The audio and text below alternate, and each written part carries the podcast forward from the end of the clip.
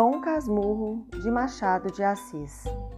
Capítulo 13 Capitu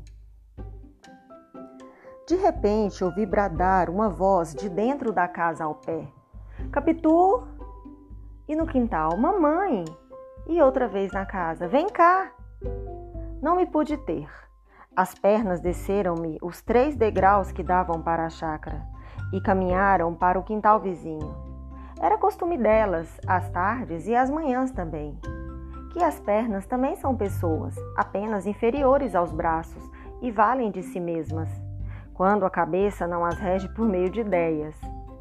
As minhas chegaram ao pé do muro. Havia ali uma porta de comunicação, mandada rasgar por minha mãe, quando Capitu e eu éramos pequenos. A porta não tinha chave nem tramela. Abria-se empurrando de um lado ou puxando de outro, e fechava-se ao peso de uma pedra pendente de uma corda. Era quase que exclusivamente nossa. Em crianças fazíamos visita batendo de um lado e sendo recebidos do outro com muitas mesuras. Quando as bonecas de Capitu adoeciam, o médico era eu. Entrava no quintal dela com um pau debaixo do braço para imitar o bengalão do Dr. João da Costa. Tomava o pulso doente e pedia-lhe que mostrasse a língua. É surda, coitada! exclamava Capitu. Então eu coçava o queixo, como o doutor, e acabava mandando aplicar-lhes é, umas sanguessugas ou dar-lhe o vomitório. Era a terapêutica habitual do médico. Capitu, mamãe, deixa de estar esburacando o muro. Vem cá. A voz da mãe era agora mais perto, como se viesse já da porta dos fundos. Quis passar ao quintal, mas as pernas, há pouco tão andarilhas, pareciam agora presas ao chão. Afinal, fiz um esforço. Empurrei a porta. Entrei.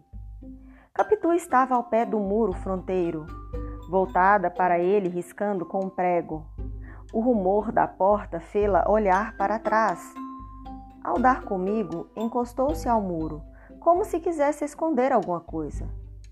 Caminhei para ela.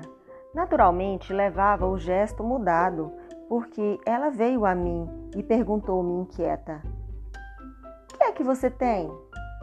Eu? Nada. Nada? Não, você tem alguma coisa. Quis insistir que nada, mas não achei língua. Todo eu era olhos e coração, um coração que dessa vez ia sair, com certeza, pela boca fora. Não podia tirar os olhos daquela criatura de 14 anos, alta, forte, cheia, apertada em um vestido de chita meio desabotado. Os cabelos grossos, feitos de duas tranças, com as pontas atadas uma à outra, à moda do tempo, desciam-lhe pelas costas morena, olhos claros e grandes, nariz reto e comprido. Tinha a boca fina e o queixo largo. As mãos, a despeito de alguns ofícios rudes, eram curadas com amor. Não cheiravam a sabões finos nem águas de tocador, mas com água do poço e sabão comum trazia sem mácula. Calçava sapatos de duraque rasos e velhos, a que ela mesma dera alguns pontos. Que é que você tem? repetiu. Não, é nada, balbuciei finalmente. E emendei logo. É uma notícia. Notícia de quê? Pensei em dizer-lhe que ia entrar para o seminário e espreitar a impressão que lhe faria. Se a consternasse, é que realmente gostava de mim. Se não, é que não gostava. Mas todo esse cálculo foi obscuro e rápido. Senti que não poderia falar claramente. Tinha agora à vista, não sei como. Então, você sabe?